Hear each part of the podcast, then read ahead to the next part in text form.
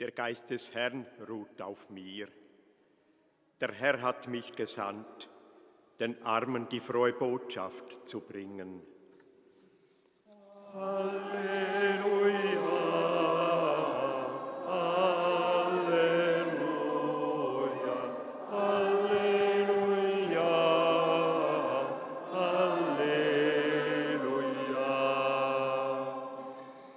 Christus sei mit euch. Aus dem heiligen Evangelium nach Markus.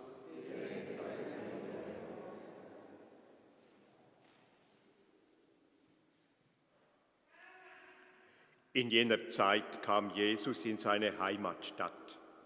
Seine Jünger folgten ihm nach. Am Sabbat lehrte er in der Synagoge. Und die vielen Menschen, die ihm zuhörten, gerieten außer sich vor Staunen und sagten, woher hat er das alles? Was ist das für eine Weisheit, die ihm gegeben ist? Und was sind das für Machttaten, die durch ihn geschehen? Ist das nicht der Zimmermann, der Sohn der Maria und der Bruder von Jakobus, Joses, Judas und Simon? Leben nicht seine Schwestern hier unter uns? Und sie nahmen Anstoß an ihm. Da sagte Jesus zu ihnen, Nirgends ist ein Prophet ohne Ansehen, außer in seiner Heimat, seinen Verwandten und in seiner Familie und er konnte dort keine Machttat tun. Nur einigen Kranken legte er die Hände auf und heilte sie. Und er wunderte sich über ihren Unglauben. Und Jesus zog durch die benachbarten Dörfer und lehrte dort. Evangelium Jesu Christi. Lob sei dir, Halleluja.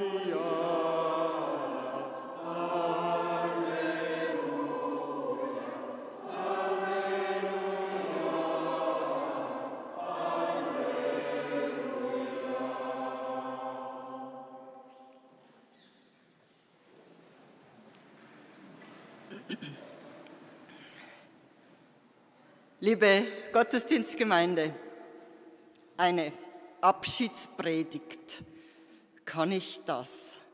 Habe ich mir gedacht, als dieses Datum immer näher kam.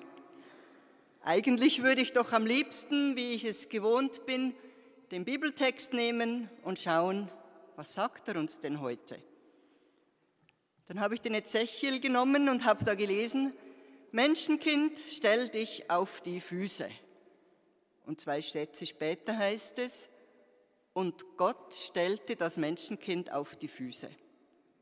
Dann habe ich mir gedacht, ja eigentlich ist es das, was so die letzten 38 Jahre mich getragen hat.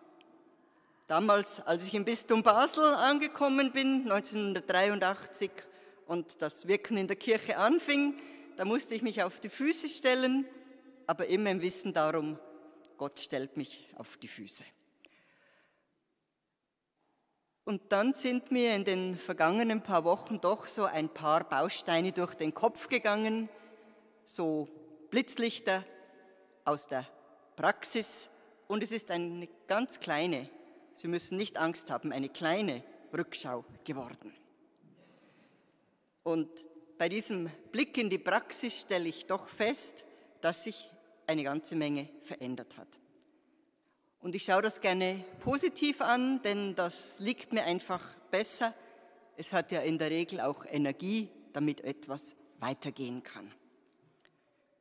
Das Erste, was dazugehört hat bei mir und was inzwischen zum Glück sehr selbstverständlich geworden ist, das ist, dass Frauen, auch Theologinnen, in den Pfarreien und Pastoralräumen in den letzten 40 Jahren selbstverständlich geworden sind. Anfangs war das für die einen und anderen doch sehr ungewohnt.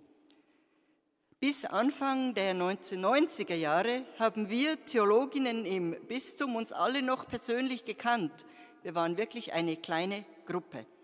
Und dann sind es immer mehr geworden. Der Pfarrer, mit dem ich an der ersten Stelle zusammengearbeitet hatte, der hatte das sehr bedenken, was passiert, wenn jetzt da eine Frau predigt und dann sogar noch beerdigt. Wie reagieren da die Leute? Meinen sie, jetzt ist der Pfarrer faul geworden, weil er da die Frau schickt? Mit der Zeit hat sich das sehr schnell eingespielt. Und einmal hat ein Kind im Religionsunterricht bei besagtem Pfarrer eine Kirche malen sollen und es hat eine Frau mit einem total bunten Kleid hinter den Altar gestellt und hat gesagt, das sei dann ich. Dieses Kind ist von klein auf schon in eine andere Realität hineingewachsen. Dass bei diesem Thema vieles noch nicht eingelöst ist, was wir seit 40 Jahren besprechen, das wissen wir, darum lassen wir es heute jetzt weg. Das Mädchen, das mich da am Altar gezeichnet hat, hat etwas vorweggenommen, das so ab Mitte der 90er Jahre ganz schnell Realität werden musste, nämlich die sonntäglichen Wortgottesdienste mit den Kommunionfeiern. Wir haben da wirklich gerungen und hatten heftige Auseinandersetzungen, ob das sinnvoll ist, ob es wirklich nötig ist und ob es nicht besser wäre, einen Wortgottesdienst zu gestalten, das waren wir ja gewohnt gewesen vom Predigtdienst her. Und ob es wirklich gut ist, dann noch eine Kommunionfeier dran zu hängen. Ich war von Anfang an gegen diese Mischung. Ich finde sie auch heute noch problematisch, aber ich denke, wir dürfen auch nicht anders. Wenn so viele Menschen sagen, dieses Stückchen Brot, diese zeichenhafte Gegenwart Jesu Christi ist für sie so wertvoll, dann dürfen wir uns dem nicht verweigern. Hoffentlich kommt die Kirche dann bald mal zu einem pastoral, spirituellen, stimmigeren Weg, bevor das Verständnis von einem Gottesdienst immer mehr verloren geht. Ziemlich gleichzeitig sind dann die, wie man damals gesagt hat, Laientheologinnen und Laientheologen auch in die Aufgabe der Gemeindeleitung eingestiegen. Bischof Otto Wüst war es, der bei uns im Bistum dazu den Anstoß gab und er musste das in Rom mehrmals erklären. Ich denke, für die Arbeit am Ort, in den Gremien und Räten auch, hat das Ganze sicher einen lebendigen Austausch gebracht. Etwa zur Halbzeit meiner 40 Jahre habe ich dann eine neue Entwicklung festgestellt. Das Team der Engagierten ist viel, viel bunter geworden. Kirche ist internationaler geworden. Missionsland Schweiz konnte man plötzlich hören. Priester aus Ländern des Südens ersetzen vielerorts die fehlenden einheimischen Priester. Und bei aller Problematik, die das in der Praxis mit sich bringen kann, von Sprachproblemen bis zu kulturellen Missverständnissen, finde ich, schadet uns dieser Perspektivwechsel auch gar nicht. Wie viele Jahre und Jahrhunderte sind doch aus Europa Missionarinnen und Missionare mit großem Selbstbewusstsein in die Länder des Südens gegangen und jetzt bekommen wir etwas zurück. Ich habe einleitend gesagt, ich möchte die Veränderungen anschauen, die ich positiv sehe. Nun sagen Sie wahrscheinlich, diese Punkte sind doch alle aus der Not geboren. Und das stimmt. Aber wenn es in den alten Bahnen rund läuft, muss man ja gar keine neuen Wege gehen. Was herausfordert, sich neu zu orientieren, ist doch, wenn man merkt, das bisherige führt in die Enge, führt zu einer Krise. Und da sind wir in guter Gesellschaft. Schon in biblischer Zeit war es immer wieder der Anstoß, eine Revision des bisherigen zu machen, wenn es nicht mehr weiterging. Die Propheten und Prophetinnen mussten kämpfen für solche Revisionen und wie wir im Evangelium heute gehört haben, hatte es Jesus ja da auch nicht leicht. Immer wenn Menschen in eine Krise kommen, ist es gut, den bisherigen Weg anzuschauen und nach neuer Orientierung zu suchen, nach neuen Zeichen und Momenten, wie man die Verbundenheit mit Gott leben kann. Dabei ist nicht jeder neue Weg eine Zielgerade zum Glück, aber jeder reflektierte Ansatz ist doch einen Versuch wert.